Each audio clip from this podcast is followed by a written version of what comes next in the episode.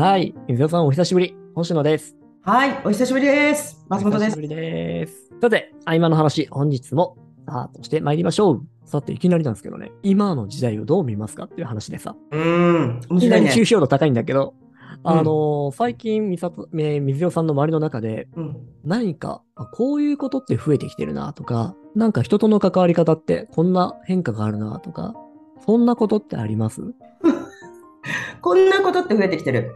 えっと、そうですね。働き方も変わってきてますし、はい。えっと、付き合いの仕方も変わってきてる。そして、それがその、パーソナリティ、うんそうね、性格、うん、だとかに、まあ、もちろんその、メンタルヘルスももちろんそうなんですけれども、はい。それに影響も出てきてるかなっていうのがありますね。メンタルヘルスにも影響ね。メンタルヘルスの部分にも影響が出てきてるかな。要はそのつながりがそ、そって言ったらいいんですか？はいはいはい。私がその若い時だとかと比べて、そにになってきてるような気がします。いい意味でも、えー悪い意味でも、今ってそのオンライン化が進んで、えすべてのことがその携帯を通してだとか、パソコンを通して完結できる。コミュニケーションもそう。えうん。対面で何かを成し遂げなくても完結できてしまうことによるコミュニケーションの変化、働き方の変化っていうことを通してはい。人々のもちろん脳みその変化、考え方の変化ですね。ええ考え方の変化や、うんと考える、うんなんて言ったのかな、考えるその脳みその使い方って言ったらいいね。脳みその使い方、あとはコミュニケーションの取り方による、その、うん昔とは違う寂しさうん。感じたりだとか、それに対する自分のそのメンタルヘルスのマネジメントだとかがそう変わってきてるということを深く感じますね、最近は。めちゃくちゃ同感です。ね。うん。これは僕も企業研修なんかするときにちょっと感じることなんですけど、アプローチが2つあるんですよ。このオンラインコミュニケーションがうん。主流になってきている時代で、特に仕事なんかはそうだよね。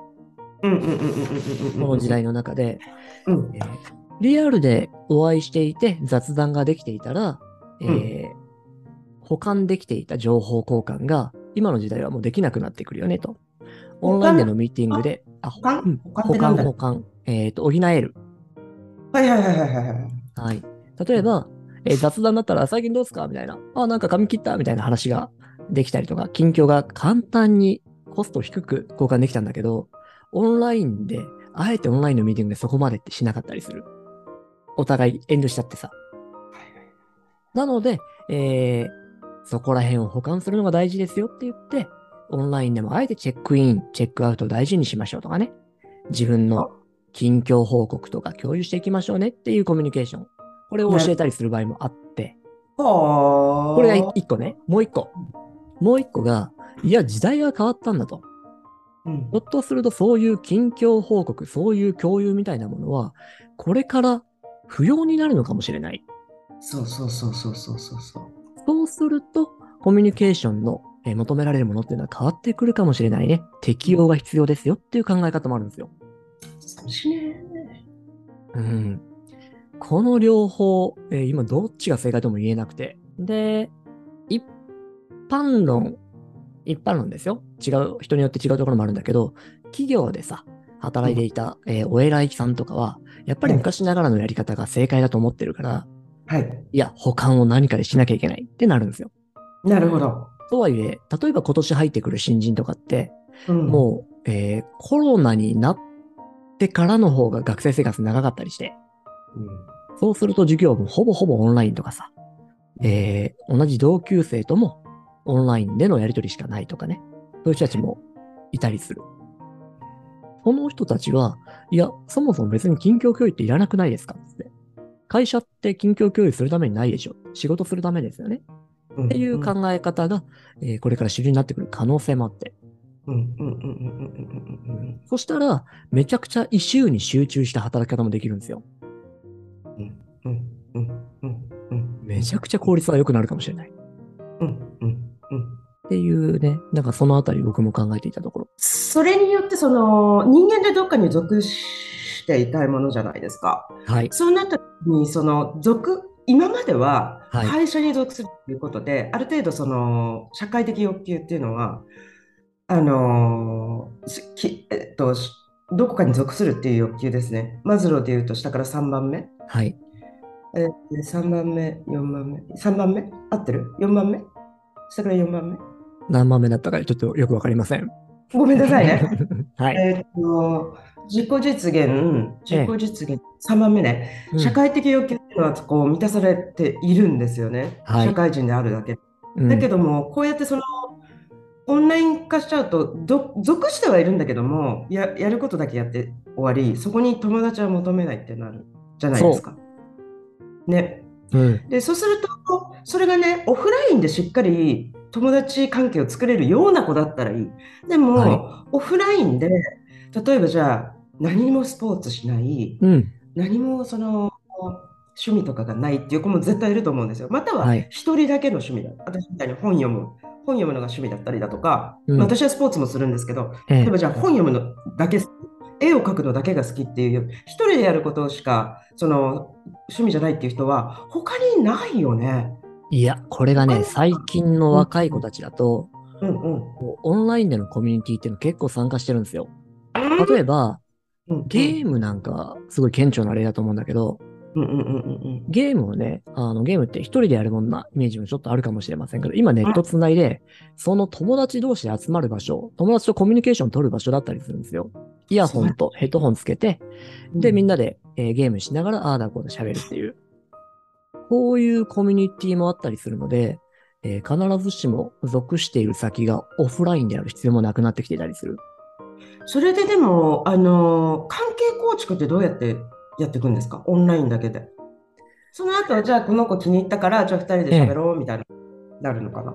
まあ、二人で、えーそれを喋ったりとかっていうのもあるんじゃないですかね。二人だけでゲームしたりとかっていうタイミング作ったりもあるんでしょうし。うん。なんで、変わってきてるっていうのがあるなと。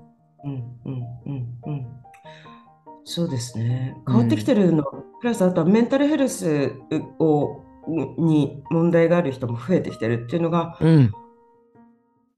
脳みそが時代に私たちがついてってないような。え？私たちの脳みそがうん時代についててないような気がする。まだそういうふうに人間の脳みそってできてないような気がする。なんかね、ちょうど分岐点に来てるような気はして、そうね、そうね。うんうんもう適用っていうものをしないで、過去の、えー常識っていうものにぐっとしがみついて、なんとかそれをもう一回元に戻そうとする人たちと、いや、時代はこうなってるからこっちに適用しようぜってもう軽やかにそっちに行っちゃう人たちと、うん。これがね、一気に分かれていっちゃいそうなイメージがあるんですよ。うん。うん、で、両方いいじゃないですか。うん。両方いいどっ。ちも大事だし。でも、結局生物の根本って時代の変化への適応なので、両方に行く可能性を備えておいた方がいいだろうなとは、ちょっと思うんですよね。うん。うんじゃないと、あの、分断が起きちゃうのが一番怖い。分断は、えっと、人間の中で、自分の中で。ね人間の中で。人間たちの中でね。そうそう。でも、もう起こってますからね。そうなんですよ。うん。あの、組織ではね。うん。うん。お互いがお互いを諦めちゃうでしょ。そう。理解できないコミュニケーション取れてうん。ない。うん。ここを分断なんとかしないようにできればなとは思うところではあって。お互いの歩み寄りなんですよね。だから、うんお互いがエゴが強すぎ、人間ってエゴの塊だと思うんで、エゴが強すぎるんで、そこをいかにその、組織のためにっていう感覚で見ていけるかなんですよね。ただ、うんだんだんいい意味でも悪い意味でも、いい意味でも悪い意味でも、その個人主義になってきてると思うんですよ。集合主義というよりは。はい。すごくいいと思うんだけどね。うん。日本人のあの周りを気にしすぎてきたからいいと思うんですけれども、だけど組織とかチームワークっていう意味ではうん。あんまり個人主義しすぎちゃうとうーん難しいいや、めちゃくちゃ難しい。そうだよねうん。でさでさ欧米だとさ個人主義でもさ一人一人がそのなんだろう競競争心があったりだとかさええ。自分のそのなんだろう、成功を追い求めるような個人主義だったけれども、はい。割と今って何でも安く手に入っちゃうし、情報もタダだし、はい。するとそんなに稼ぐ必要もないから、別に成功しなくてもいいやってなるじゃない？今の、ね今のって多くがそうっていうことを私は何かで読んだことがあると思う、あるんですけども、うん。そうすると、その、じゃあ、会社に何を求めるかって言ったら何なんだろうね。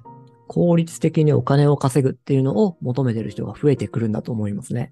うんで、えーさっきね、あの、マズローの話が出ていたと思うんですけど、もしかするとあの時代と、えーベースにしてる前提がだいぶ変わってきてるんじゃないかとも思います。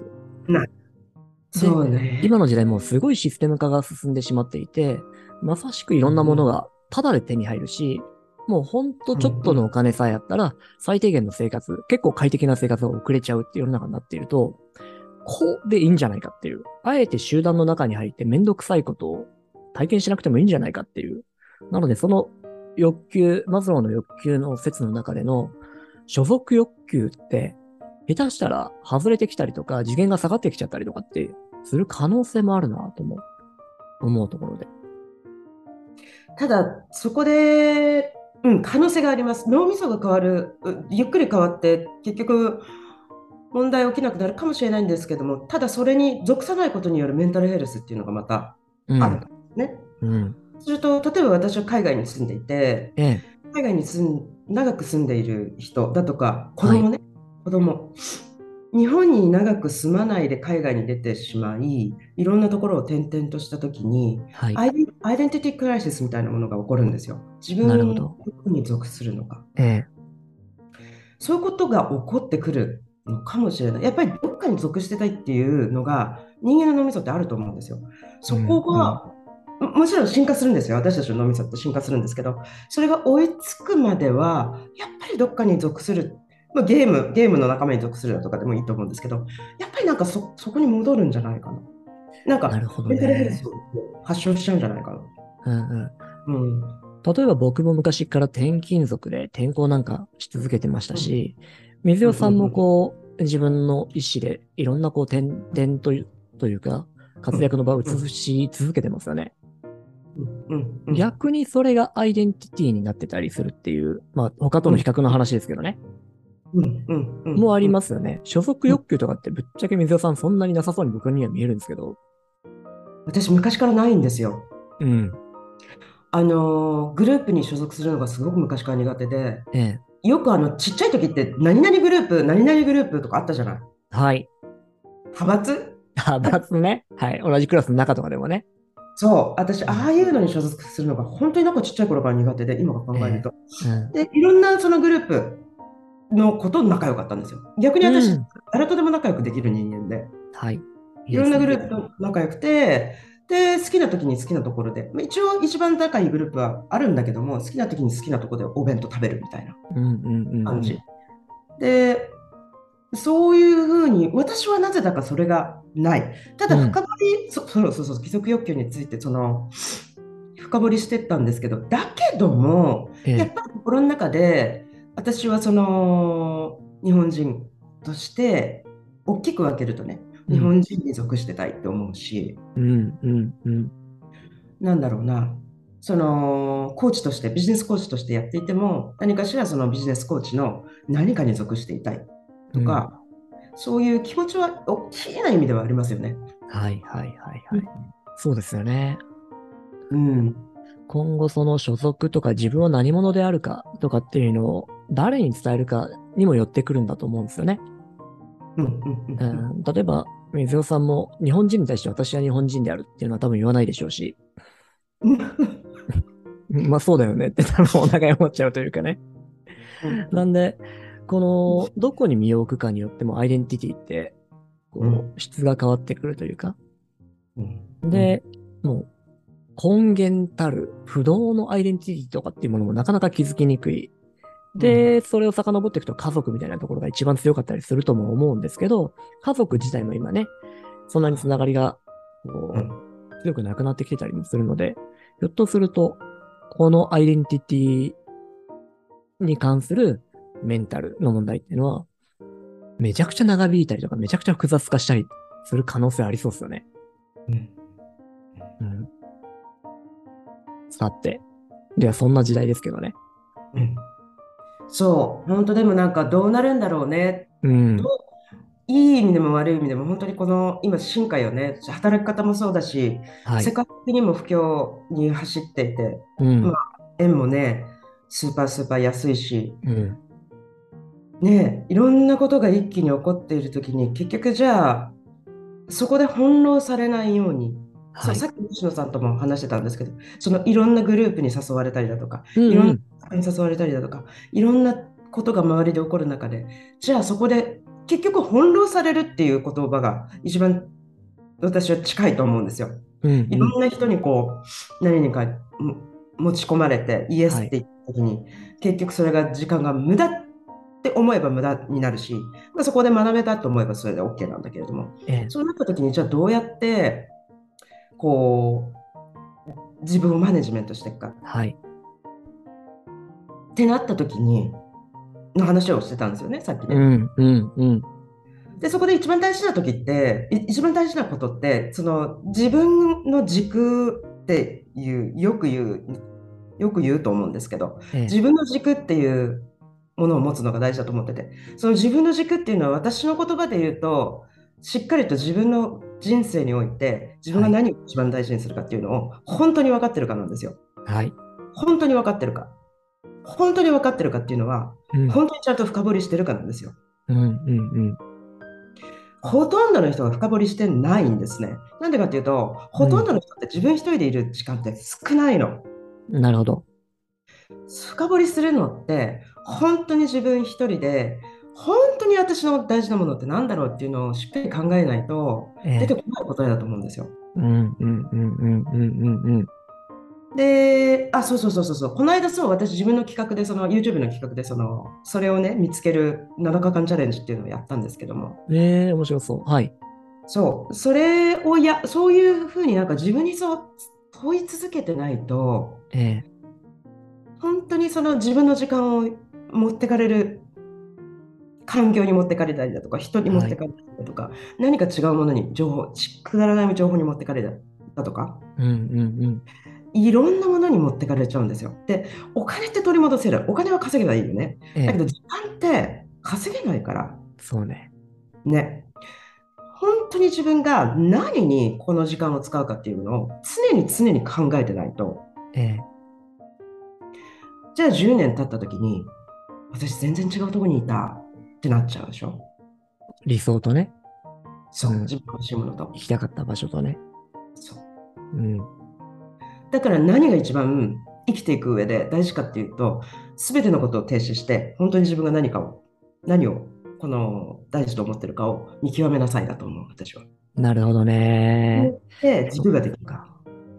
でさっきのアイデンティティの話と絡めて、すごく面白いなと思います。うんあの、どこに属する人間なのかっていうのも大事な話ですけど、うんうんうんでも、そういう周りの環境を一旦置いといて、個人、自分個人として、えー何者だし、どうなる方向に進みたいのかっていうのを問い続けることも大事だっていうね。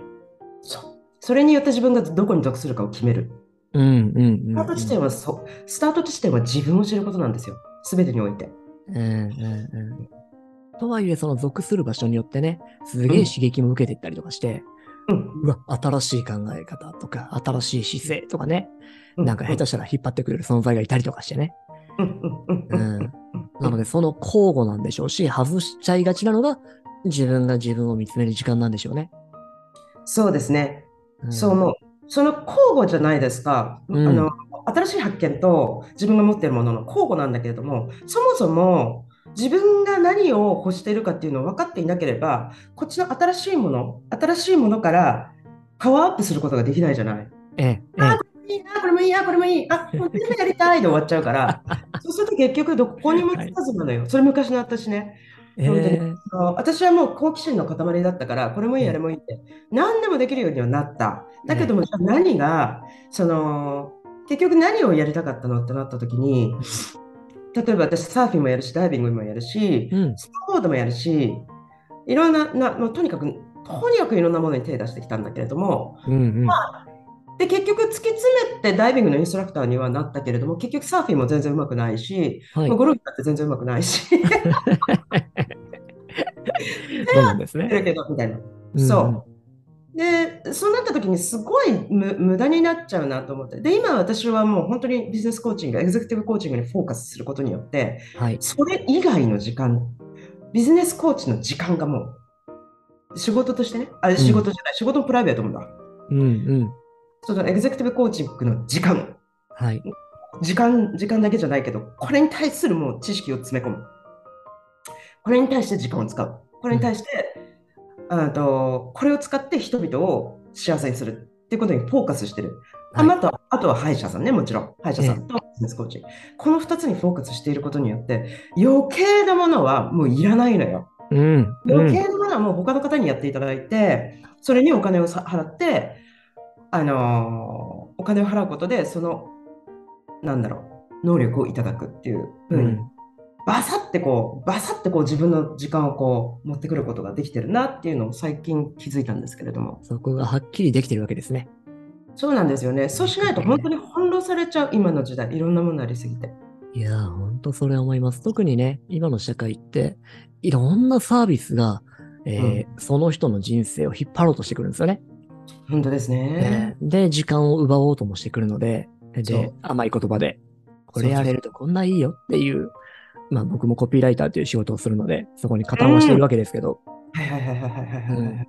でも自分に必要なものが分かってたらそういうものを全部跳ねのけられるけど、自分に必要なものが分かってなかったら全部良さそうに見えちゃって、わかるえー時。間がどんどんどんどん奪われていっちゃう。だって全部良さそうなんですもんね。そうそうそうそうそうそうそうそうそうそうそうそうなので、それは、とはいえ、結局他者の意図であって、自分の意図ではない。このうん自分の意図を見つけた上で、必要なものだけ取り入れていくっていうのは、めちゃくちゃ大事な、今のね、時代生きる指針ですね。はい。なるほど。硬さと柔軟性のバランスだよね。これね、結局バランスなんですよね。そうですよね。うん。どっちも必要。どっちも必要。交互が必要。うん？交互？交互だね。そうそうそう。んそうそうそうそうそうそう。そうですね。うん。いや、なるほど。まさしく。なんかこのあたりの話は延々いけそうな気がしますね。延々いけるよ。うんねうん。自分も特に迷ってるところなんで、ここら辺は。分いや、ほっとくとね、僕、好奇心強い方なんで、水野さんもおっしゃってましたけど、で、特にその、好奇心には触れた方が、生き方が豊かになると思っちゃう方なんで、なる。うん。なんで、オープンマインドっていう、あの、プランドハプンスタンスでいう考え方があるんですけどね。はい。それすごく重要視してて。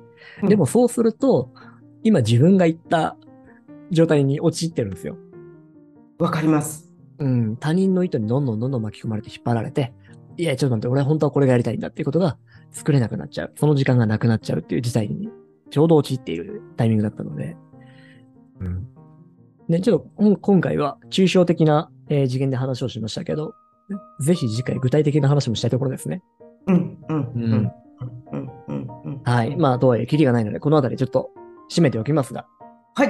はい。ではでは、水野さん、本日もどうもありがとうございました。ありがとうございました。はい。またまた。それでは失礼します。はい、失礼します。